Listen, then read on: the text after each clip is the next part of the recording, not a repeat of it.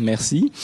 Alors juste en introduction pour ceux qui ne me connaissent pas ou peu, euh, je suis pasteur ici dans l'église depuis euh, longtemps et euh, j'ai pris la retraite en janvier, début janvier, donc ça fait quelques semaines.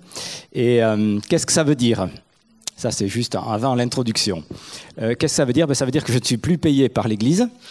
C'est très concret, mais que je suis payé par la caisse de retraite. Voilà, j'ai 63 ans, un bel âge. Ceci dit, euh, je reste dans l'équipe euh, pastorale de l'ACT. Hein. Ça veut dire que je suis disponible pour des rendez-vous pastoraux, je suis disponible pour des visites, euh, que ce soit à l'hôpital ou autre. J'arrête en fait l'aspect administration que je faisais depuis des années et c'est UN qui a pris la relève et qui a été formé et il va très bien pour ça, donc il est bien formé. Merci UN. Et. Ça veut dire aussi que je serai moins présent euh, ici, sur les locaux, moins présent sur place, mais mon cœur euh, reste euh, avec vous et avec le Seigneur, bien sûr. Également, ça veut dire que sur la ville de Toulouse, la part que j'ai, la responsabilité que j'ai au niveau d'animer la pastorale ou d'être le représentant des protestants, ça, ça continue. J'en reparlerai tout à l'heure. Voilà. Donc, euh, en guise d'introduction ou de, je dirais que la retraite, pour moi, c'est une étape, une étape importante, mais c'est pas du tout une fin. Voilà, vous pouvez admirer ma petite fille et puis mon petit-fils derrière. Voilà. c'est Elona et c'est Nathanaël.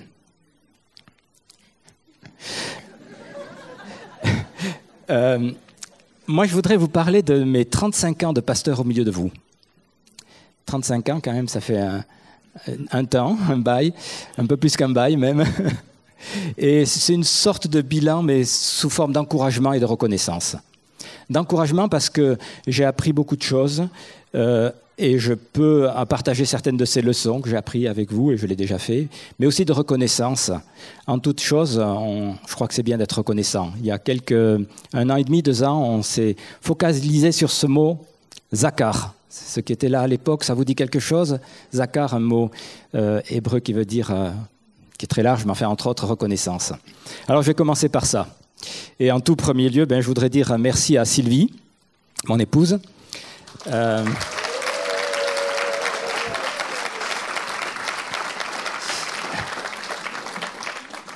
voilà, il y a 40 ans, tu as épousé un ingénieur, et puis 5 ans après, tu t'es retrouvé marié avec un pasteur c'est pas que tu as changé de mari, c'est moi qui ai changé. Je précise. Et euh, c'était le même mari, mais c'était moi, mais j'ai changé. Et euh, ça n'a pas toujours été, tout le temps été très facile, hein, pas tous les jours. Et surtout, euh, le regard que les autres pouvaient avoir sur toi, femme de pasteur, qu'est-ce qu'on hein, qu'est-ce qu'on attend d'une femme de pasteur? Eh bien, heureusement, tu n'as pas cédé à cela. Et tu m'as supporté, tu m'as aimé. Bon, c'est réciproque. Hein. Et je dirais que c'est la vie normale de tous les couples. Mais enfin, merci. Et puis pour les enfants, hein, c'est pas facile d'être fille de pasteur ou fils de pasteur des fois. Eh bien, moi je dirais que tous les quatre vous êtes formidables. Et je vous remercie. Euh, sans oublier Mathieu, Mathieu qui s'est rajouté, et toi aussi tu es super. Euh, ce que je, ce que j'apprécie particulièrement, c'est qu'il n'y a pas eu de crise d'ado tellement difficile, que vous êtes tous les quatre, tous les cinq, engagés avec le Seigneur. Et ça, c'est vraiment un, cadeau formidable. Alors moi, je veux vous dire merci. Merci pour les joies qu'on a eues ensemble, les rires, les peines, les balades. On a fait des kilomètres dans les montagnes ensemble, et ça, c'est très très bien. Et puis, je voulais dire merci à mes parents, mais bon, ils sont plus là. Donc, euh, je leur ai dit avant leur décès à l'un et l'autre combien j'avais apprécié. Merci aux responsables de l'Église qui m'ont fait confiance, mais aussi qui m'ont supporté. Parce que des fois, il faut le savoir, je suis pénible. quand je crois être ce que je ne suis pas, quand je crois que je dois faire ceci et que ce n'est pas du tout ce que Dieu me demande, je suis un peu pénible. Désolé, mais vous m'avez supporté, vous m'avez fait confiance. Merci. Merci à toute l'Église, merci à vous tous et à bien d'autres.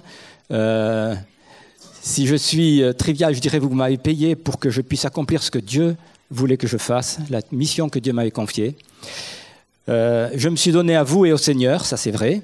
Et euh, je revendique un petit peu le, verset que Paul écrit dans Thessaloniciens, Nuit et jour à l'œuvre parmi vous. Et c'est vrai que quand on est pasteur, bien des fois, nuit et jour, on est à l'œuvre parmi vous. Euh, vous m'avez fait grandir, vous m'avez élargi, vous m'avez fait confiance. En tout cas, je, dis merci.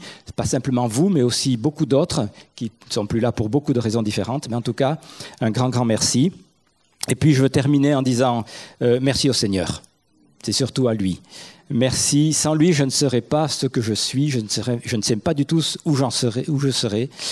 Mais merci. Euh, c'est lui qui est venu m'accueillir, qui est venu me chercher quand j'avais 21 ans et je veux vraiment le remercier. Et je lui dis euh, merci, j'aurais pu le mettre en premier, hein, parce qu'il est le plus important. Mais je lui dis merci en dernier, parce que c'est lui le plus important, et il recouvre tout. Et il est plus grand que tout. Et ce matin, je voudrais partager euh, quelques euh, points forts de ce que j'ai appris, de ce que Dieu a fait de moi, ou Dieu a fait avec moi. Alors, euh, je parlerai un tout petit peu de moi. N'y voyez pas de l'orgueil. Euh, je connais mes faiblesses. Je sais que des fois je suis à ma place et des fois pas. Je sais que j'ai blessé des personnes et j'en suis pas fier. Mais vous voyez, dans les livres de témoignages, on parle toujours de ce qui va bien. Lisez n'importe quel livre de témoignage, c'est super, le gars il a, ou la fille, elle ils ont été super, ils ont... Bon, alors je vais faire pareil, je vais parler de ce qui est super. et puis de toute façon, ce que je vis, ce que j'ai vécu, ça vient de Dieu. Et ça vient pas de moi. Je l'ai accepté, je l'ai accueilli, bien sûr, et j'ai accepté ce que Dieu disait, mais euh, c'est à lui que, que je le dois. Et quand Dieu donne quelque chose, eh bien, on est redevable envers le Seigneur de ce qu'il a donné ou de ce qu'il a fait. Je voudrais parler, alors je réalise que c'est un peu un vaste programme, je voudrais parler du don de soi, de la persévérance, de la fidélité, d'avoir une vision large avec notamment la, complémentarité, le, corps de Christ et la ville de Toulouse. Ça, c'est peut-être un peu plus pour moi avant de, conclure. J'ai appris l'esprit de service très tôt. Euh, déjà dans mon enfance, euh, de par ma famille, j'ai appris cela. Euh, j'ai fait du scoutisme pendant 12 ans. Et euh, j'ai recherché, parce que je m'en souvenais plus par cœur, mais la devise que l'on donne quand on fait une promesse quand on est éclaireur, c'est Je promets de faire tout mon possible pour servir Dieu et la patrie. Aujourd'hui, hein, tiens, patrie, c'est un mot qui est moins utilisé, mais bon, voilà. Servir Dieu et la patrie, euh, rendre service à tout moment, obéir à la loi de l'éclaireur. Et euh, je réalise que c'est quelque chose que j'ai vécu, que j'ai pris. En fait, je crois que c'est important d'être sérieux avec nos paroles, et j'y reviendrai tout à l'heure. Donc j'ai appris ça avec ma famille, j'ai appris aussi cela. À ma conversion, le premier responsable nous a tous mis au, travail, les uns et les autres. Et j'ai grandi en apprenant à faire des choses. Euh, c'est important. Mais j'ai ensuite grandi en apprenant que ce n'est pas le plus important. Euh, je crois que le fait d'être, de savoir qui on est, d'être avant de faire, c'est quand même beaucoup plus fondamental. Et devant Dieu, quand euh, on se tient devant lui, c'est pas à cause de ce que l'on fait que l'on est apprécié, mais c'est à cause de ce que l'on est. Et Dieu nous aime tel que l'on est. Et moi, il m'aime tel que j'étais, tel que je suis encore aujourd'hui. Mais bon, je vais quand même parler un petit peu du service parce que pour moi, c'est devenu quelque chose qui fait partie de ma vie. Et je crois que c'est quelque chose d'important aussi, le don de soi, si vous préférez ça. Euh, quel est l'exemple par excellence Il y a un petit livre qui existe, je crois que je l'ai déjà dit, qui est épais comme ça, et qui reprend en 180 langues différentes la même réalité. Dieu a tant aimé qu'il a donné. Vous connaissez ça Dieu a donné. Et je ne sais pas pourquoi ils ont fait un petit bouquin où il n'y a rien que cette phrase-là en plus de 100 langues. Dieu a donné. C'est, je crois, le modèle par excellence. Et je crois que c'est important que si Dieu a donné, bien que nous aussi on puisse se donner. Se donner à Dieu en premier, mais se donner aux autres aussi. Il y a bien longtemps, pour moi, j'ai reçu, euh, quand je priais au début de mon, de mon appel, il me semble, j'ai reçu un Corinthiens 12, le verset 28, alors où il est dit Dieu a donné les uns, les uns, les uns, mais aussi ceux qui ont le don de guérir, de secourir, de gouverner, de parler différentes langues. Et je crois qu'il y avait, et j'ai reçu qu'il y avait une parole de Dieu pour moi à ce moment-là. Et je l'ai saisi et je la vis, je l'ai accueilli, je le crois. Il y a réellement une parole de Dieu dans le sens des dons de guérir, de secourir, de gouverner. Euh, chacun le fait comme il, le peut, mais moi aussi je le fais. Et euh, je crois que ça c'est important, de saisir quelle est la parole de Dieu, de la recevoir, de l'accueillir, et de la vivre. Et il y a un petit verset que j'aime bien, quand on le met dans son contexte, c'est quand le Seigneur dit, eh bien quand vous avez fait tout cela, dites, je suis un serviteur inutile. Pour moi, c'est vraiment une parole de foi et ce n'est pas une parole d'infériorité. Il y en a qui disent, je ne sers à rien, je suis inutile, je ne sers à rien. Mais ce n'est pas ça que le Seigneur dit. Et Luc le reprend, euh, c'est quand vous avez fait tout ce qu'on vous a dit de faire et tout ce que vous a confié, alors à ce moment-là, vous pouvez dire, nous sommes des serviteurs inutiles parce que j'ai fait tout ce que nous avions à faire. J'ai fait tout ce que j'avais à faire. Je mélange le, le nous et le je. Quand vous avez fait tout ce que Dieu vous dit, quand vous avez fait tout ce que vous avez confié, alors vous pouvez dire, je suis un serviteur inutile. Parce que j'ai fait ce qu'on attendait de moi. Je crois que ça, c'est une chose importante, le don de soi, se donner au Seigneur et se donner aux autres. Dans la, euh, la parabole des talents, que j'aime beaucoup, c'est assez proche, il n'est pas parlé du don, mais de la fidélité. La fidélité dans ce qu'on te confie. Et euh, cette parabole, eh bien, c'est un homme qui part en voyage, il appelle ses serviteurs, il donne à l'un cinq talents, deux à l'autre et un au troisième, et il s'en va. Ciao. Et euh, en français, ça tombe bien, Enfin, on a un jeu de mots entre le talent, qui est dans l'époque biblique une somme d'argent assez importante, et les talents, les dons. Et la plupart des linguistes pensent que de toute façon, quand on dit quelqu'un a des talents, euh, au sens de don naturel, ça vient de cette parabole. Euh, qu'est-ce qu'ils ont fait? Ils ont fait ou pas leur travail, mais le verset 21 dans, Luc, euh, dans Matthieu 25, pardon, le verset 21 dit c'est bien, bon et fidèle serviteur, tu as été fidèle en peu de choses, entre dans la joie de ton maître. On te confiera beaucoup. Et ça m'a souvent interpellé parce que ce, euh, tu as été fidèle en peu de choses. C'était donc sur les cinq talents qu'on avait confiés à la personne. Alors cinq talents, si on le traduit en, monnaie, euh, ça fait peut-être un million d'euros. Donc voilà, tu as été fidèle en peu de choses, on te confiera beaucoup. Et la question que je vous pose et que je me pose, c'est quoi les peu de choses dans lesquelles vous avez été fidèle et c'est quoi le beaucoup que le Seigneur veut confier? Je crois que chacun peut s'interroger. J'ai été fidèle, j'ai été fidèle dans des choses qui n'étaient pas les choses essentielles, et pourtant c'était important, et j'ai été fidèle.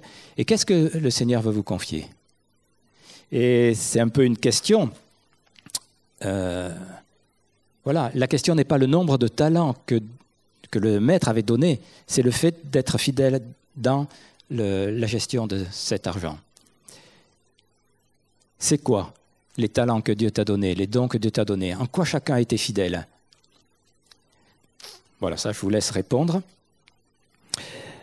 Euh, j'ai noté une phrase de Saint Jean Chrysostome où je suis d'accord avec lui sauf sur un mot.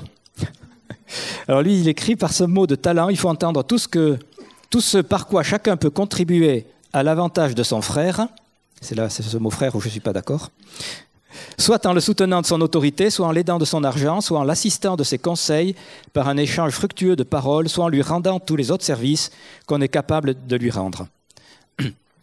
Moi, je dirais, ce n'est pas simplement les frères, les frères et sœurs, mais c'est aussi tous ceux qui sont autour de nous, toutes, euh, tous les hommes et les femmes que l'on côtoie, tous. Mais c'est ça, Être fidèle, c'est soutenir, c'est aider, c'est assister, c'est rendre service, tout ce qu'on est capable de faire. Qu'on le fasse.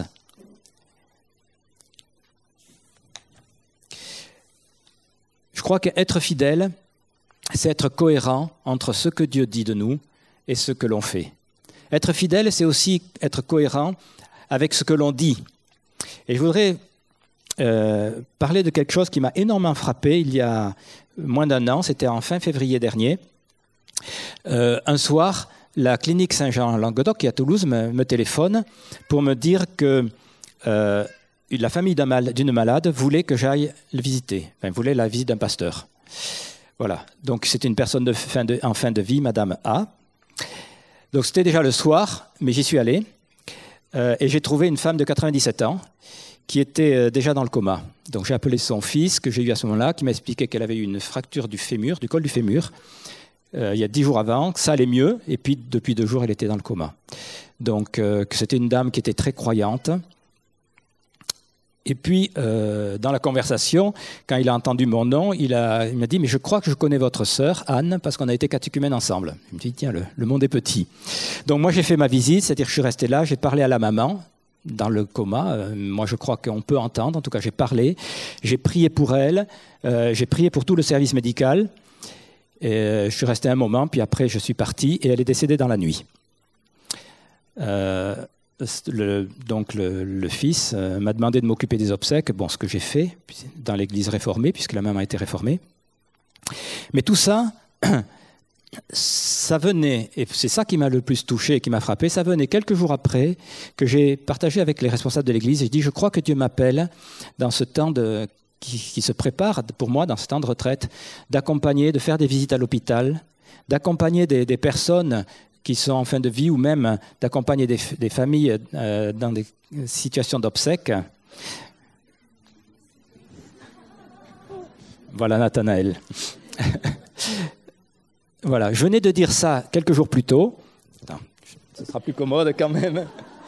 Tu vas avec papa?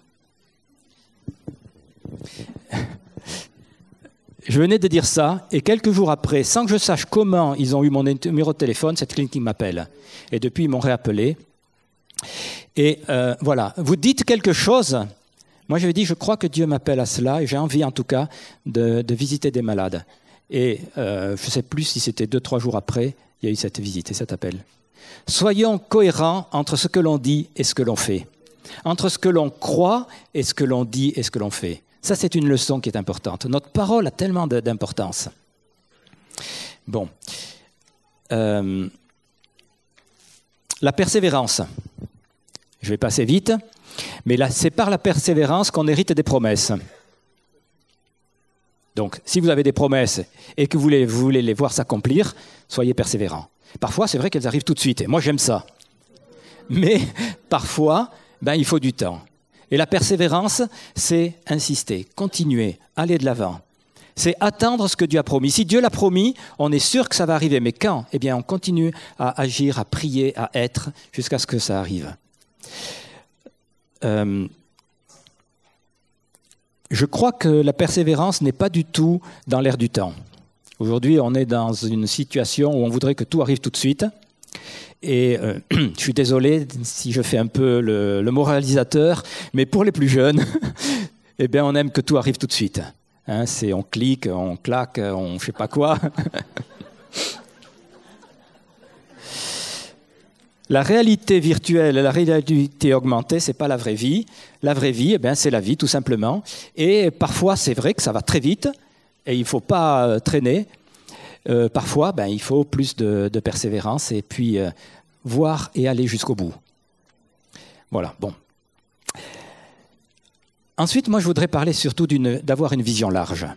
Et en tant que chrétien, je crois que nous sommes appelés à ne pas nous centrer sur nous-mêmes, à ne pas nous centrer sur quelques-uns simplement, mais avoir une vision très large.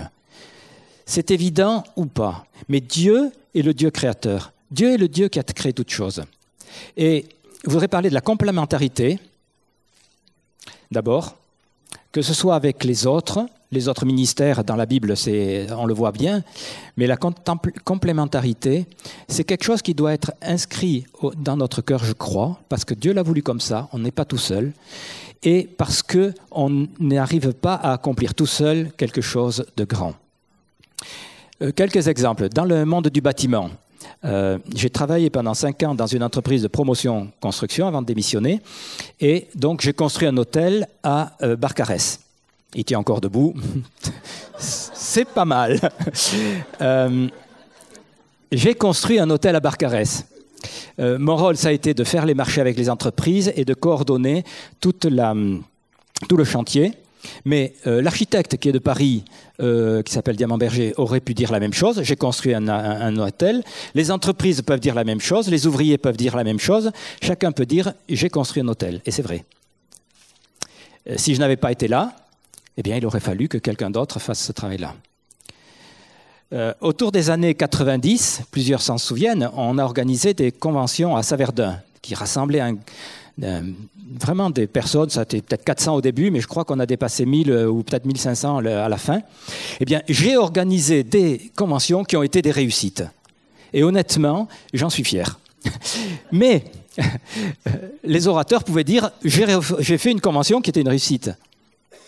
Et les responsables qui étaient là, la petite équipe de, responsables, pouvaient dire on a fait une convention qui était une réussite. Et les équipes de louanges les équipes qui ont servi par les enfants, tous auraient pu dire la même chose. Mais moi, je dis, à ma place, qui était d'organiser, bien je dis, j'ai fait une convention ou des conventions qui étaient des réussites. Voyez? Mais si j'avais été tout seul, ça servait à rien. Et si j'avais pas été, bah, il aurait manqué quelque chose. Je crois que c'est important de voir qu'on est complémentaires. Vous voulez un exemple biblique? Bon, on l'a cité souvent, alors c'est facile. Mais qui est le plus important? Les soldats, Josué, Hur, Aaron ou Moïse? Quand il y a eu ce combat avec Amalek, ben, chacun fait sa part. On, sait, on s'attache sur Moïse quand il levait les mains. Waouh, dans la plaine ça marchait bien. Quand il était fatigué et qu'il baissait les mains, ça marchait moins bien. Du coup, Aaron et Hur l'ont soutenu. Du coup, il y a eu la victoire. Mais s'il n'y avait pas eu Josué et les soldats, il n'y aurait pas eu de victoire non plus. C'est une évidence. Alors, qui c'est qui a le plus gagné dans cette affaire? Ben, C'est tous. C'est Dieu, oui. voilà. Dans la complémentarité, il faut voir que l'autre, les autres, sont différents peut-être, mais c'est une richesse. Et je veux vraiment relever cela. C'est une leçon que j'ai apprise souvent, mais particulièrement en 1993, où j'ai découvert quelque chose encore de plus. Moi, je veux dire que la diversité, loin d'être un risque, c'est vraiment une richesse. En 1993, on m'a chargé d'organiser une grande conférence d'une semaine à Bordeaux, euh, dans laquelle il devait y avoir à peu près 1500 personnes, dont 300 pasteurs africains. Euh,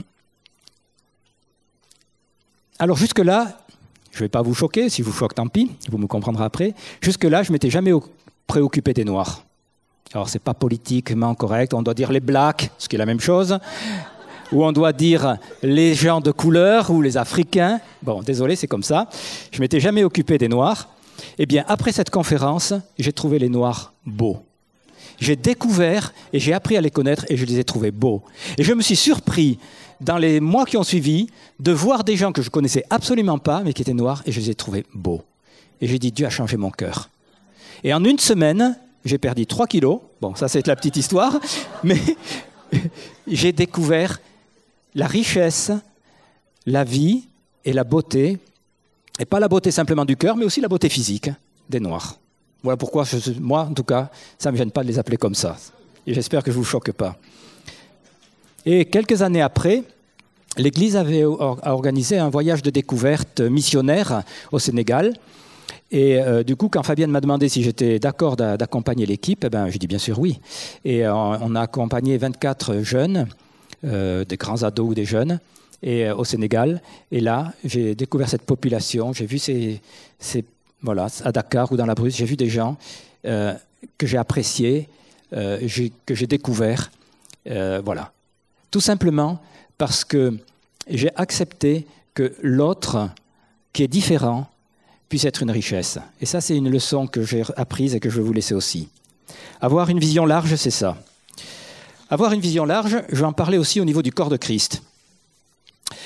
À ma conversion, qui était en 1974, le 28 août 1974 ou le 27 Là, j'ai un trou de mémoire. 27. Merci Anne, parce qu'Anne et moi, on s'est convertis le même jour. Voilà. Dans ma conversion, avec le renouveau charismatique, alors que j'avais un arrière-plan de réformé, eh bien, j'ai découvert des catholiques qui aimaient le Seigneur. Des catholiques qui priaient. Et j'ai même euh, appris à prier avec des catholiques. Alors, pour un réformé, c'était un pas, un pas immense, mais j'ai découvert que les catholiques priaient, les protestants aussi. Plus tard, même assez vite plutôt, après ça, j'ai découvert qu'il y avait des évangéliques, des pentecôtistes. Chose que j'ignorais complètement dans l'Église réformée. C'était comme ça. J'avais des œillères. Mais euh, grâce à ce que, la façon dont le Seigneur a ouvert mon cœur, depuis plus de 20 ans, euh, j'anime la pastorale toulousaine, une rencontre qui a plusieurs fois par an, qui regroupe des pasteurs protestants ou évangéliques. Et c'est ce que j'anime. Et nous sommes réunis euh, ensemble pour un temps de discussion, de partage. Et puis j'ai découvert la richesse de beaucoup d'autres églises un peu partout en France. Et euh, on l'a déjà partagé, on est dans le réseau euh, Nouvelle Connexion. Ce sont des églises qui ont le même cœur, la même, le même cœur, la même vision du royaume de Dieu. Mais tout cela, ça a été rendu possible tout simplement parce que le Seigneur a élargi ma vision. J'avais une vision étroite et le Seigneur m'a donné une vision de plus en plus large. Et je vois la richesse qu'il y a dans les autres églises. Et ouais, j'aime mon église et je vous aime, mais je sais qu'il y a des richesses ailleurs. Le corps de Christ, il est bien plus grand que ce que l'on est. Et je crois que c'est bien d'en prendre soin. Et euh, on peut tous le faire. On peut tous, à, notre, euh, notre, mesure, prendre soin euh, du corps de Christ, des chrétiens. Simplement en s'accueillant les uns les autres, en priant, en se, en se faisant du bien, en participant, voilà, en apprenant à se connaître. La, la liste, on peut être pastoral les uns avec les autres. Je crois que ça c'est important. C'est important parce que c'est un fondement. On n'est pas centré les uns sur les autres. Quand je dis qu'on est pastoral, hein, on doit vraiment rester centré sur le Seigneur. Mais ça, c'est une base qui est tellement importante. Et puis aussi, euh, la ville de Toulouse, pour moi, elle est, je la porte dans mon cœur. Je crois qu'il y a une mission de Dieu pour cette, enfin, une mission pour moi, mais envers cette ville, et je l'ai partagée en détail il y a plusieurs mois. Mais c'est ce cœur pour la, ville de Toulouse et pour servir la ville qui m'a ouvert les portes il y a déjà quelques années pour être euh, dans le pôle euh, de la Fédération protestante de France.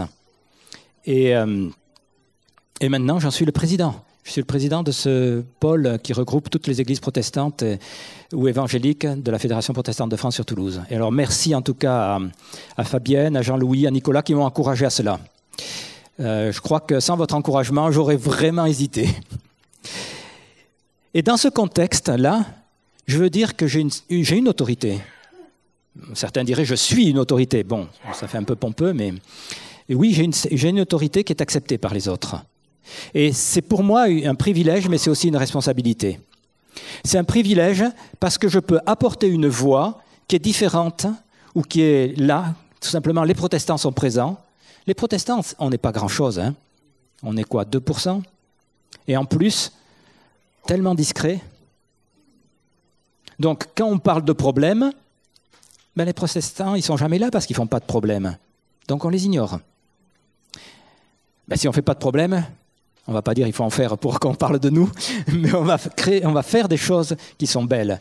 Et moi, je veux dire que aussi dans ce milieu-là, où les, euh, jusqu'à il y a une dizaine d'années, les protestants égale Église réformée. C'était ça dans la mentalité des autorités de notre ville. Or, les, réformés, s'ils sont peut-être un tiers euh, à Toulouse au niveau du, nombre, euh, si on regarde la présence occulte, ils sont à 5% peut-être, si je suis généreux. il y a beaucoup, beaucoup d'autres chrétiens beaucoup d'autres dans la grande famille protestante. Et moi, je le vis comme un privilège lorsque je peux faire entendre une voix, notamment par rapport aux Juifs, par rapport à Israël, une voix autre que celle de, certains courants qui sont... Euh, allez, bon, mes points de suspension suffisent. Euh, en tout cas, euh, voilà. Moi, je crois qu'il y a un privilège, c'est de parler de la part de notre Dieu et de d'annoncer des choses qui sont justes. Je vais vous partager une anecdote. Pardon. Euh, chaque année, euh, il y a la fête de Hanouka chez les Juifs, qui est, on peut dire, la fête des Lumières si on veut. Euh, et cette année, ça tombe en même temps que Noël, ça commence en même temps. Et ils ont l'habitude de faire un, soir, en tout cas à Toulouse, ils font, mais même un peu partout, un allumage public d'une des bougies. Donc là, c'était le lendemain de Noël, le lundi 25, où il y avait l'allumage public, c'était la troisième bougie. Donc ils invitent, euh, bien sûr, toute la communauté un peu orthodoxe, parce que c'est quand même les orthodoxes qui le font, et puis euh, les autorités de la ville. Donc moi j'y étais. Euh, et puis en attendant que ça commence, on discute avec les uns et les autres. Je viens saluer euh, le, chef du cabinet du préfet qui était là. Je salue Madame Martinel, Martine Martinel, qui est députée socialiste de, Toulouse. Et puis euh, arrive quelqu'un d'autre que je salue, je ne me souviens plus qui c'est exactement, et qui dit à Madame Martinel euh, Vous connaissez Monsieur Bernis? Et elle répond Oui, c'est mon pasteur. Une seconde de silence. enfin, c'est le pasteur que je connais le plus. j'ai cru que mon cœur allait s'arrêter. Euh, mais, mais j'en ai tiré une leçon. Je me suis dit, attends, pour elle, c'était peut-être une erreur de langage, j'en sais rien. Mais pour moi, c'est très significatif. Ça veut dire que cette personne-là, qui est députée, considère que je suis pasteur, non seulement, mais aussi que je suis à ma place. Et peut-être que je vais aller plus loin, peut-être que ma responsabilité, c'est d'être auprès d'elle comme un témoin, et peut-être que ça va aller plus loin. J'en sais rien. Mais en tout cas, je crois qu'il y a quelque chose là. Et ma place dans ce, poste-là, dans ce rôle-là, c'est pas simplement d'être la voix des protestants ou de dire les protestants existent, mais c'est aussi d'être un témoin auprès des autorités. Et peut-être même de les amener plus loin. Voilà. Ça, c'est mon défi. Et quel est votre défi? Je ne parle pas auprès des autorités de la ville, peut-être que oui, mais quel est votre défi? Auprès de qui êtes-vous témoin? Qui sont les personnes qui sont autour de vous et qu'il faut amener au Seigneur Voilà. Chacun a sa réponse, hein, de toute façon, et vous ne m'avez pas attendu. Mais je crois que c'est important de, réaliser qu'on est vraiment là comme des personnes qui sont des lumières, et on doit rester lumière. Alors, eh ben, je conclurai. Euh, dans, dans toutes les choses que j'ai partagées, mais dans beaucoup d'autres aussi, je crois qu'on doit vivre la présence du Saint-Esprit la présence de Dieu, l'accueillir, laisser le Saint-Esprit, laisser le Seigneur nous élargir, nous, voilà, nous élargir, nous emmener dans des choses qu'on n'a peut-être pas encore vécues. Il faut l'accueillir, il faut accueillir sa vie, il faut accueillir sa liberté. Je crois que c'est tellement important. Euh, l'apôtre euh, Paul écrit dans les, dans les Philippiens, ce n'est pas que j'ai remporté le prix de la course ou que j'ai atteint la perfection, donc là je m'y retrouve bien, je ne l'ai pas atteint, mais je poursuis ma course afin de saisir, si je peux, le prix, parce que moi-même j'ai été saisi par Jésus.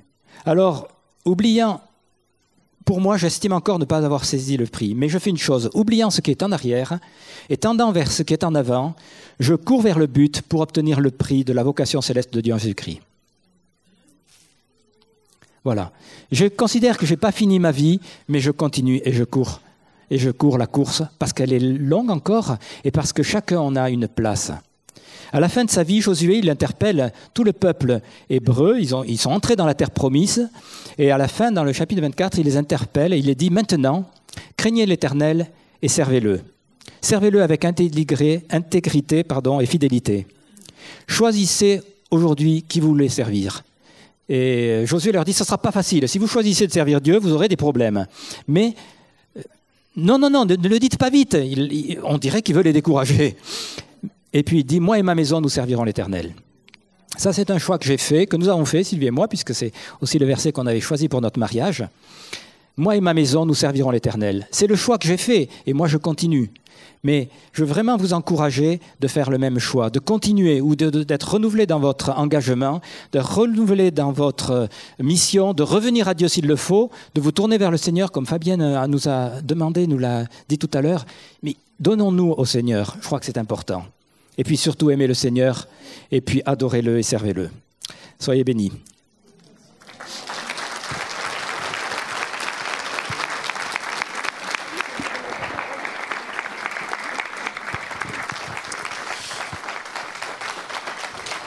Bon, euh... quelque chose quoi.